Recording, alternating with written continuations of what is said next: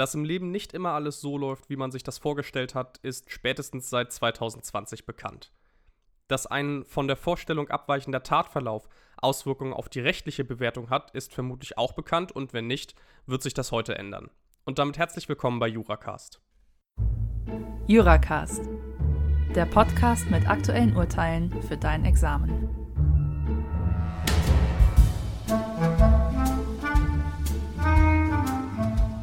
Mein Name ist Lasse Quark und ich bespreche heute wieder einen Fall aus dem Strafrecht.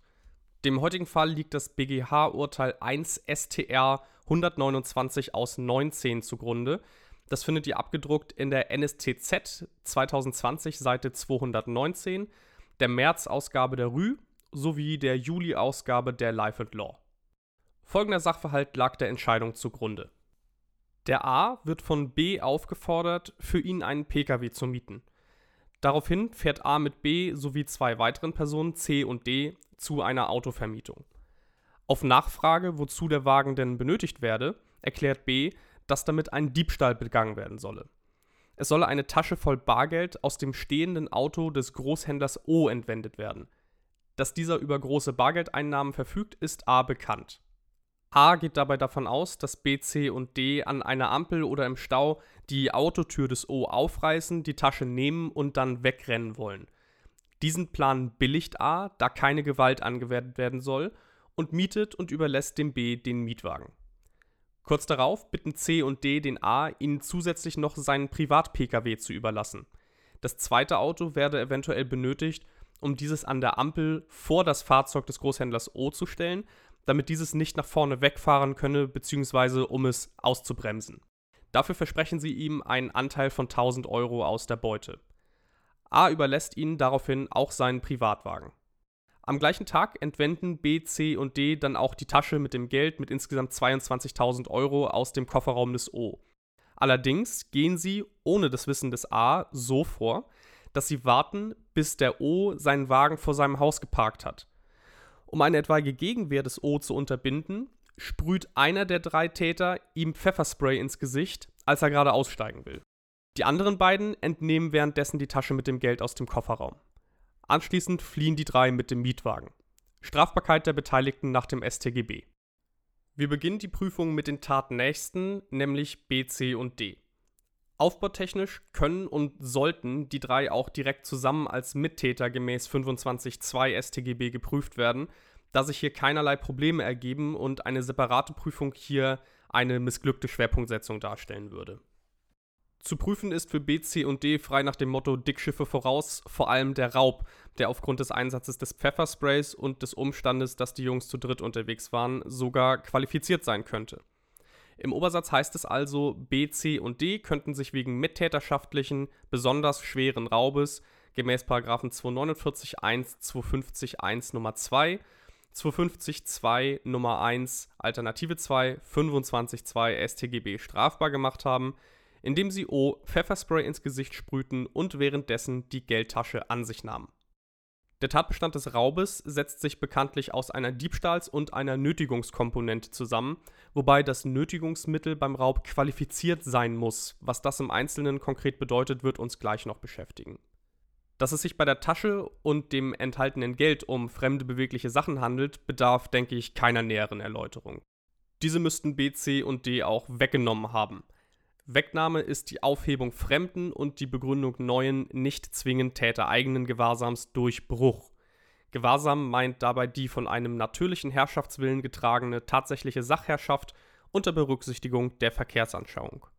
Unter diesen Voraussetzungen hatte O an der Tasche im Kofferraum, obwohl er im Zeitpunkt der Tat nicht unmittelbar darauf zugreifen konnte, jedenfalls gelockerten Gewahrsam.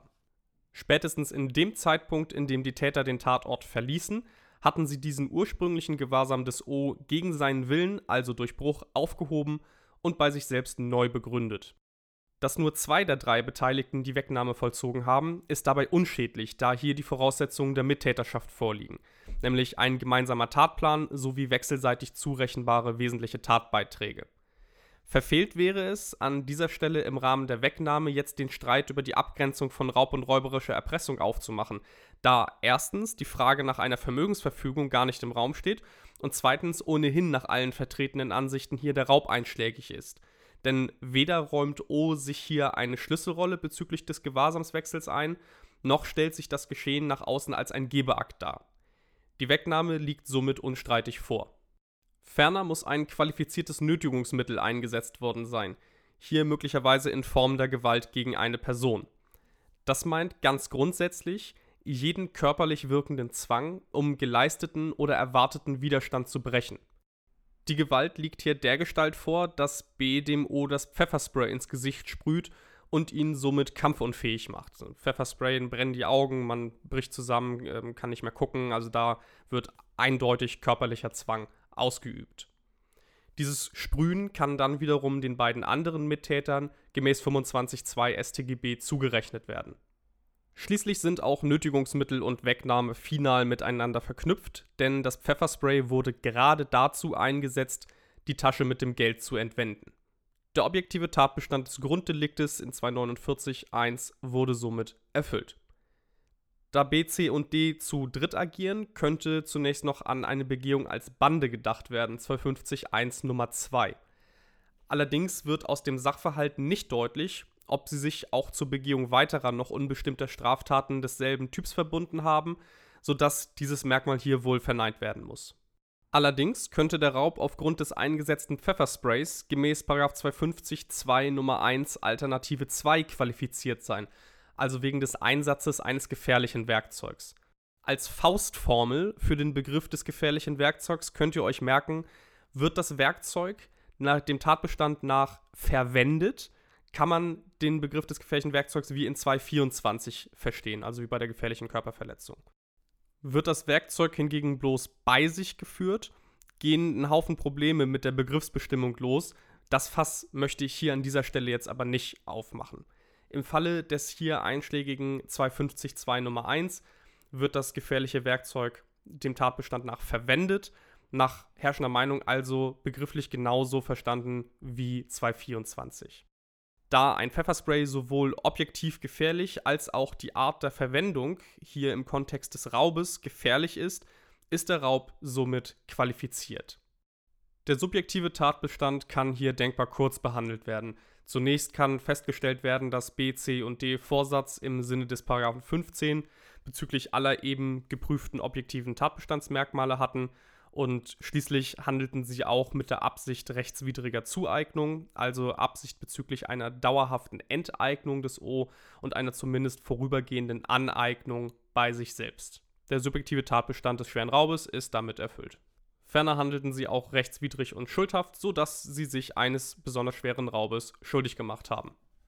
Die gleichzeitig begangene mittäterschaftliche Nötigung und der Diebstahl mit Waffen treten hinter den besonders schweren Raub zurück und dürfen nicht mehr gesondert geprüft werden, da sich der Raub ja bereits aus diesen beiden Delikten zusammensetzt. Die gefährliche Körperverletzung durch den Einsatz des Pfeffersprays schenke ich euch jetzt mal, da kann man maximal zwei, drei Sätze noch zu verlieren. Zu denken könnte dann noch an einen mittäterschaftlichen räuberischen Angriff auf Kraftfahrer gemäß 316a StGB sein. Der setzt allerdings voraus, dass er auf den Führer eines Kraftfahrzeugs verübt wird. Sinngehalt des 316a ist nämlich, dass die im Straßenverkehr typische Gefahrenlage für den Raub oder die räuberische Erpressung ausgenutzt wird. Ganz logisch, wer gerade Auto fährt, kann sich halt nicht so gut gegen Angriffe wehren. Hier hatte der O das Auto aber schon geparkt, sodass er bei dem Überfall kein Fahrzeugführer mehr war. 316a scheidet damit aus. So viel zur Strafbarkeit von B, C und D. Die Prüfung geht ziemlich glatt durch. Kommen wir nun also zur Strafbarkeit des A der den anderen ja den Mietwagen besorgt und seinen privaten Wagen geliehen hat. Durch dieses Verhalten könnte er sich wegen Beihilfe zum besonders schweren Raub strafbar gemacht haben. Objektiv ist das kein Problem, denn wir haben mit dem besonders schweren Raub von B, C und D eine vorsätzlich und rechtswidrig begangene Haupttat und durch das Beschaffen der Fahrzeuge liegt auch ein aktives physisches Hilfeleisten durch die Förderung der Haupttat vor. Kausalitätsprobleme haben wir auch keine, sodass der objektive Tatbestand der Beihilfe erfüllt ist.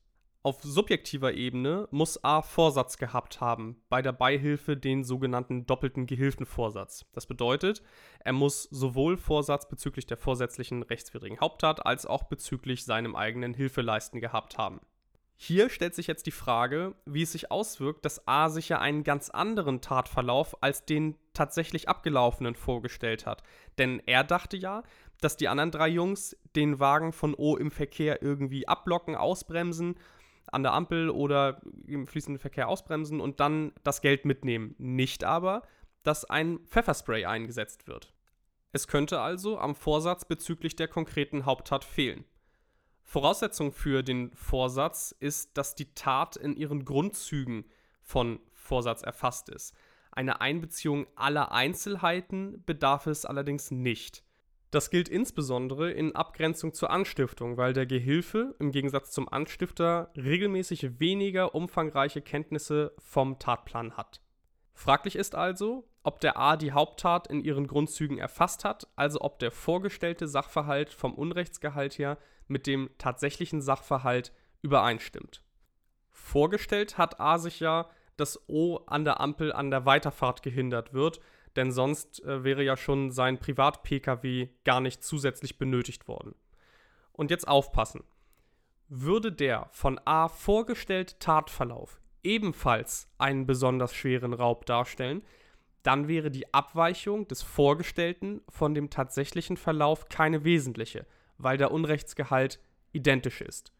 In diesem Fall hätte A also die Haupttat in ihren Grundzügen erfasst und hätte dementsprechend Gehilfenvorsatz gehabt.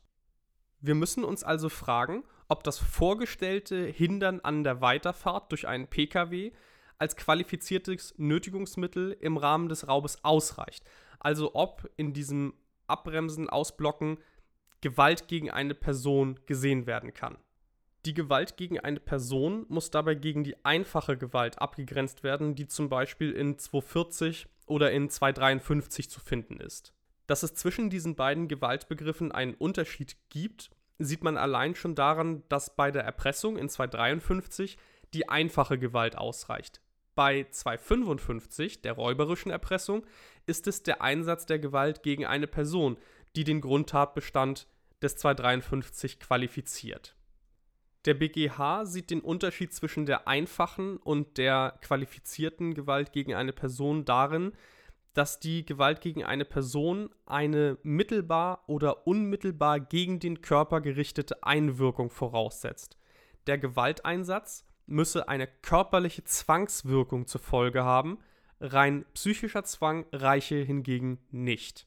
So liege der Fall aber hier, denn die Vorstellung des A war die, dass der O an der Ampel durch das Einkesseln mit den beiden Pkw an der Weiterfahrt gehindert wird. Das langsame Abbremsen bzw. das bloße Stehenbleiben des vorderen Pkw bei grüner Ampel würde aber lediglich psychischen Zwang vermitteln. Eine körperliche Reaktion, wie etwa bei einem abrupten Abbremsen, war vom Vorstellungsbild des A laut BGH nicht umfasst. Mangels körperlicher Zwangswirkung solch einer Blockade habe sich der A nicht die Anwendung von Gewalt gegen eine Person vorgestellt, sodass vorgestellte und tatsächliche Tat wesentlich voneinander abweichen und sein Gehilfenvorsatz bezüglich des besonders schweren Raubes als Haupttat folglich entfiele. So jedenfalls die Lösung des BGH. Das kann man aber auch anders sehen, insbesondere dann, wenn man sich die zweite Reihe Rechtsprechung des BGH vor Augen führt. Da ging es um die Frage, ob die Teilnehmenden einer Sitzblockade sich gegenüber den blockierten Autofahrern wegen Nötigung strafbar gemacht haben. Der BGH hatte zunächst die Anwendung einfacher Gewalt im Sinne des 240 durch die Blockade bejaht, weil dadurch ein psychisches Hindernis für den Fahrer in der ersten Reihe, also direkt vor der Blockade, geschaffen werde. Diese Ausweitung des Gewaltbegriffs auch auf psychische Gewalt stellte nach Ansicht des Bundesverfassungsgerichts zum damaligen Zeitpunkt aber eine täterbelastende und damit gemäß Artikel 103 Absatz 2 Grundgesetz verbotene Analogie dar. Infolge dieser Entscheidung des BFFG haben die Tatgerichte dann ein bisschen getrickst und in den darauffolgenden Fällen von Sitzblockaden die Anwendung von physischer Gewalt gegenüber den Autofahrern in der zweiten Reihe angenommen. Denn das durch die Blockade gestoppte Auto in der ersten Reihe werde ein physisches Hindernis für das in der zweiten Reihe. In der zweiten Reihe Rechtsprechung wird also physisch vermittelter Zwang angenommen. Hier bei uns im Fall wo ja auch irgendwie ein bisschen durch ein Auto blockiert werden sollte, wurde physische Gewalt schon verneint. Das leuchtet irgendwie nicht unmittelbar ein. Und das findet auch Kutlich, äh, der schreibt in der JA 2020 ab Seite 150 eine Entscheidungsbesprechung. Die kann ich euch zur Vertiefung des Falles empfehlen. Der BGH kommt durch die Ablehnung physischer Gewalt bei uns hier im Fall drumherum näher zu erläutern, worin denn jetzt der Unterschied zwischen einfacher Gewalt und Gewalt gegen eine Person liegen soll. Wie immer gilt aber, wenn ihr das Problem im Fall erkennt und in der gebotenen Ausführlichkeit diskutiert, seid ihr meistens schon auf der sicheren Seite. Mit entsprechender Argumentation ist fast alles vertretbar. Für den Moment halten wir aber fest, dass A sich nicht wegen Beihilfe zum besonders schweren Raub strafbar gemacht hat, da er insoweit unvorsätzlich handelte. Übrig bleibt aber eine Beihilfe zum Diebstahl. Der Diebstahl ist ja, wie gesagt, in dem begangenen Raub enthalten. Vorsätzliche rechtswidrige Haupttat sowie ein aktives physisches Hilfeleisten und auch der doppelte Gehilfevorsatz liegen vor. Insofern haben wir nämlich keine Abweichung von tatsächlichem und vorgestelltem Geschehen, denn dass die Tasche mit dem Geld entwendet werden sollte, wusste A ja. Das hat er in seinen Vorsatz aufgenommen. Und es bleibt auch bei der Beihilfe zum einfachen Diebstahl. Zwar haben B, C und D durch den Einsatz des Pfeffersprays tatsächlich ja einen Diebstahl mit Waffen verwirklicht, siehe oben, allerdings wusste A nach wie vor nichts von dem Pfefferspray, sodass es diesbezüglich wieder am Vorsatz fehlt. Denken muss man dann noch an eine Beihilfe zur Nötigung, denn auch die Nötigung ist ja in dem begangenen Raub enthalten. Vorsätzliche rechtswidrige Haupttat und Hilfeleisten also plus, Fraglich ist dann aber wieder, ob A auch Vorsatz bezüglich der konkreten Haupttat hatte. Das ist aber nicht der Fall, denn wieder weicht die tatsächlich begangene Nötigung mit dem Pfefferspray von der vorgestellten Nötigung mit der Autoblockade wesentlich ab. Zwar würde die vorgestellte Tat mit der Blockade angesichts der zweite Reihe Rechtsprechung wohl eine Nötigung darstellen, allerdings ist die Tatbegehung mit einem Pfefferspray eine gänzlich andere als mit einer Autoblockade. Bezüglich der konkreten Haupttat hatte A also keinen Vorsatz, sodass eine Beihilfe zur Nötigung ebenfalls ausscheidet. Gleiches gilt natürlich auch für eine Beihilfe zur gefährlichen Körperverletzung. B, C und D haben sich im Ergebnis also wegen mittäterschaftlichen besonders schweren Raubes und A wegen Beihilfe zum Diebstahl strafbar gemacht. Das war's mit der heutigen Folge. Wenn ihr Fragen, Lob oder Kritik habt, schreibt uns gerne in die Kommentare oder direkt an mich an lasse@examspodcast.de. Wenn euch gefällt, was wir machen, empfehlt und teilt uns gerne weiter und folgt uns auf Instagram und Spotify, wenn das noch nicht der Fall sein sollte. Ansonsten schaltet gerne wieder ein. Bis dahin sage ich Tschüss und bis zum nächsten Mal.